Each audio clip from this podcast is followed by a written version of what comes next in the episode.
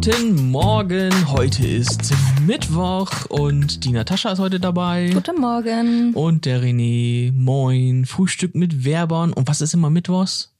Buzzword Mittwoch. ich habe vor kurzem mit meiner Mutter geredet Und? und dann sagte sie, oh, wenn ihr diesen Buzzword Mittwoch macht, ich verstehe ja kein Wort. Ja, Liebe Grüße schwierig. an Mutti. ja, wir haben heute wieder den Hut hier ähm, und äh, schüttel mal. Da, da suchen wir uns ja was, was raus. Natascha ist heute unsere Glücksfee, weil Christine ja in ihrem wohlverdienten Sommerurlaub ist. Ich hoffe, du trinkst da draußen schön Cocktails Ja, und so weiter. für uns mit. Für uns mit, definitiv. Gut, also schütteln wir mal den Hut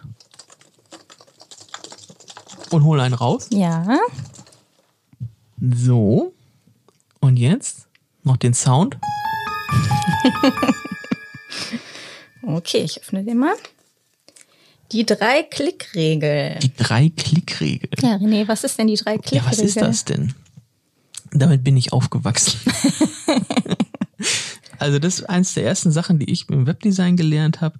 Man sollte mit drei, ma- maximal drei Klicks überall auf der Webseite hinkommen.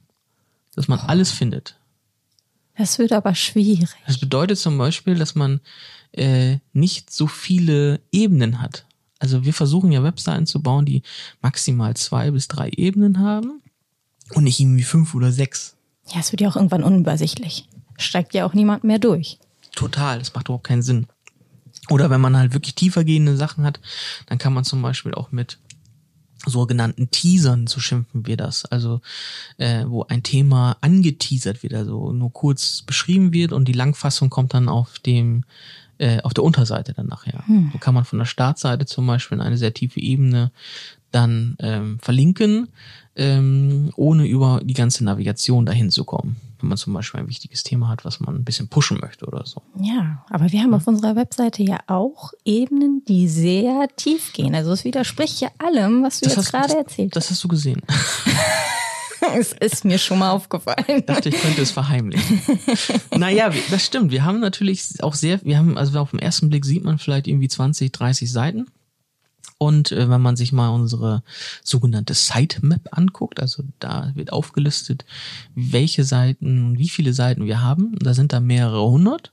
Und das hat einfach damit was zu tun, dass diese Seiten äh, vorwiegend für Google geschrieben sind. Ah, genau.